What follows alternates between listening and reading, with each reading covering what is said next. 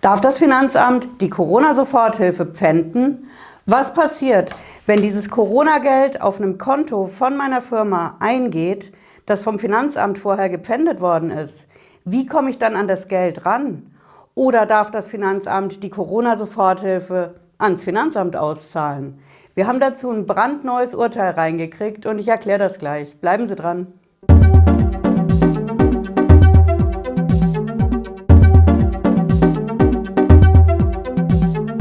Ich bin Patricia Lederer, ich bin Rechtsanwältin in der Frankfurter Steuerrechtskanzlei Lederer Law. Ich freue mich, dass Sie heute dabei sind zu unserem großen Jubiläumsvideo. Ja, wir haben die Tausender Abonnenten geknackt mit unserem Kanal. Wenn Sie hier weiter auf dem Laufenden bleiben wollen und wissen wollen, was in Sachen Finanzamt und Steuer für die Firmen in Deutschland los ist, lassen Sie gerne unten ein Abo da. Heute geht es um was ganz brandheißes, nämlich die Corona-Soforthilfe und wieso sich das Finanzamt so sehr dafür interessiert. Es sind im Wesentlichen zwei Punkte, weswegen sich das Finanzamt so für die Corona-Soforthilfe interessiert. Der erste Punkt ist ganz klar die Steuer. Die Steuer will das Finanzamt haben, weil die Corona-Soforthilfe eine Einnahme ist in 2020 und ich muss diese Einnahme in meiner Steuererklärung für 2020 angeben. Ich muss das versteuern. Deswegen interessiert sich das Finanzamt extrem dafür, wird aber erst nächstes Jahr oder übernächstes Jahr interessant. Nächstes Jahr, wenn ich die Steuer für 2020 abgebe oder wenn ich einen Steuerberater habe, dann gebe ich halt erst 2022 ab. Aber da muss ich die Soforthilfe auf jeden Fall versteuern.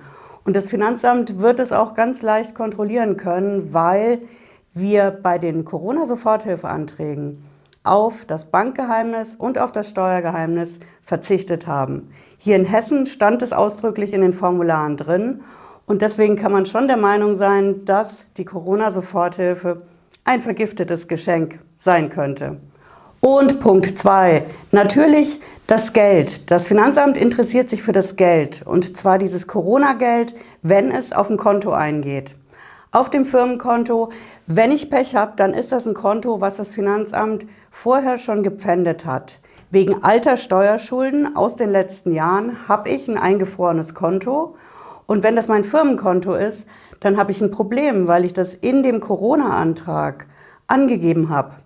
Und dann kommt die Corona-Soforthilfe auf einem gepfändeten Konto an, wo das Finanzamt die Hand drauf hat was tun.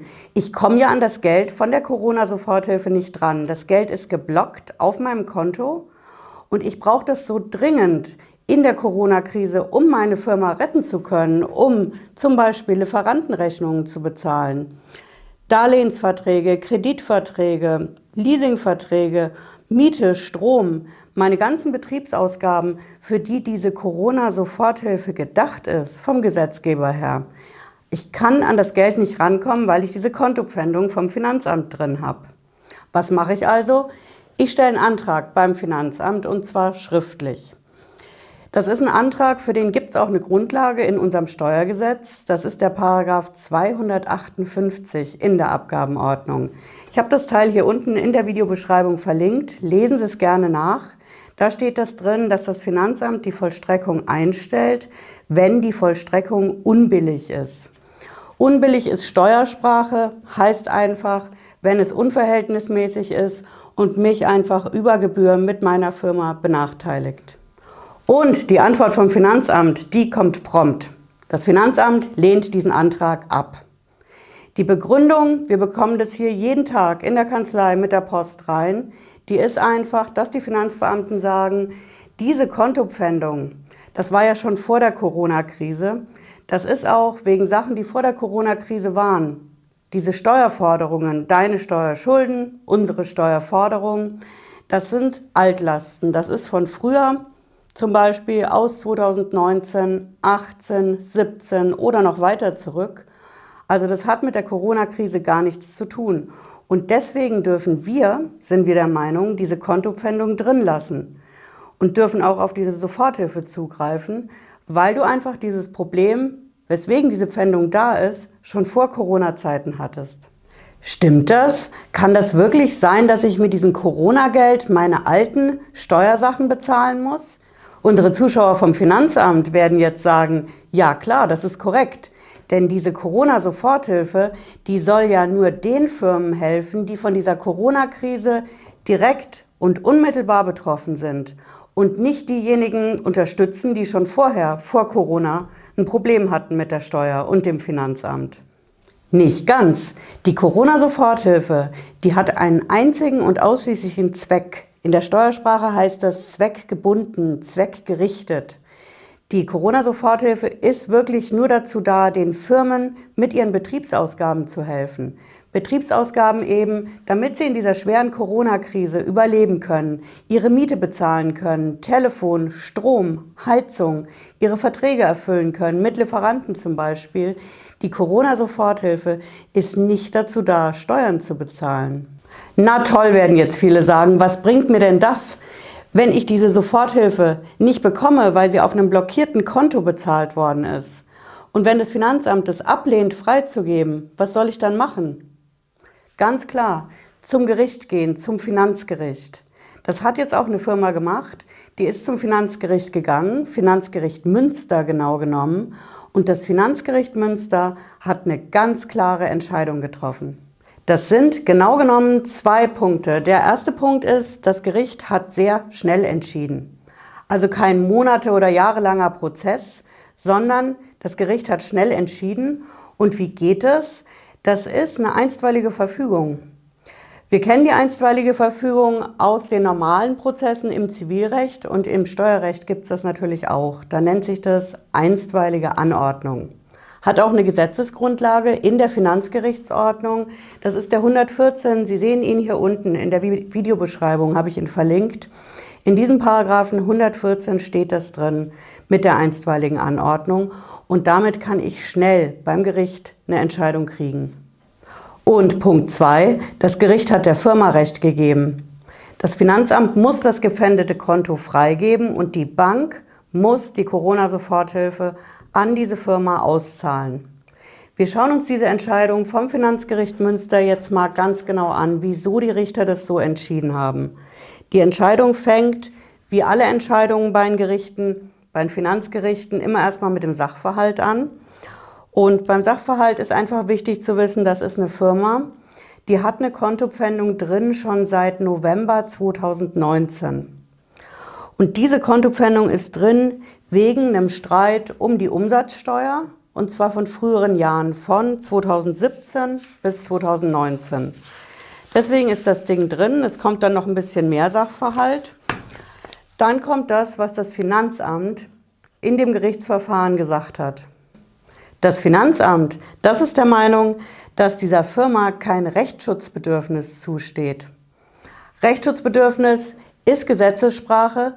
Das Finanzamt meint, diese Firma, die da die Auszahlung der Corona-Soforthilfe fordert in diesem Gerichtsprozess, die hat kein Bedürfnis, geschützt zu werden. Und das Finanzamt begründet es auch und sagt, dieses Verfahren mit dieser einstweiligen Verfügung, Anordnung beim Finanzgericht, das ist das falsche Verfahren. Die Firma hätte ein anderes machen müssen, vor dem Zivilgericht, nach der Zivilprozessordnung. Hier geht es zwar um die Steuer, aber im Endeffekt ist es das falsche Verfahren. Und zweiter Punkt, was das Finanzamt sagt, diese Firma hätte alle Betriebsausgaben, die sie mit der Corona-Soforthilfe äh, bezahlen will, das hätten die genau auflisten müssen fürs Finanzamt, damit das Finanzamt nachvollziehen kann, womit willst du denn diese Corona-Soforthilfe, wofür willst du die ausgeben? Und das Finanzamt bringt auch noch ein drittes Argument. Das ist, dass diese Firma eben bereits vor dieser Corona-Pandemie ein Problem hatte mit dem Finanzamt, einen Liquiditätsengpass, sonst hätten die ja diese Umsatzsteuer 2017 bis 2019 bezahlen können. Das ist also keine Firma, die jetzt speziell wegen Corona in der Krise ist. Das ist einfach eine Argumentation, die wir hier auch in der Kanzlei immer in der Post bekommen. Eine Firma, die aktuell mit dem Finanzamt zu tun hat, die wird einfach eingestuft in, habe ich jetzt wegen Corona ein Problem oder hatte ich schon vor Corona ein Problem?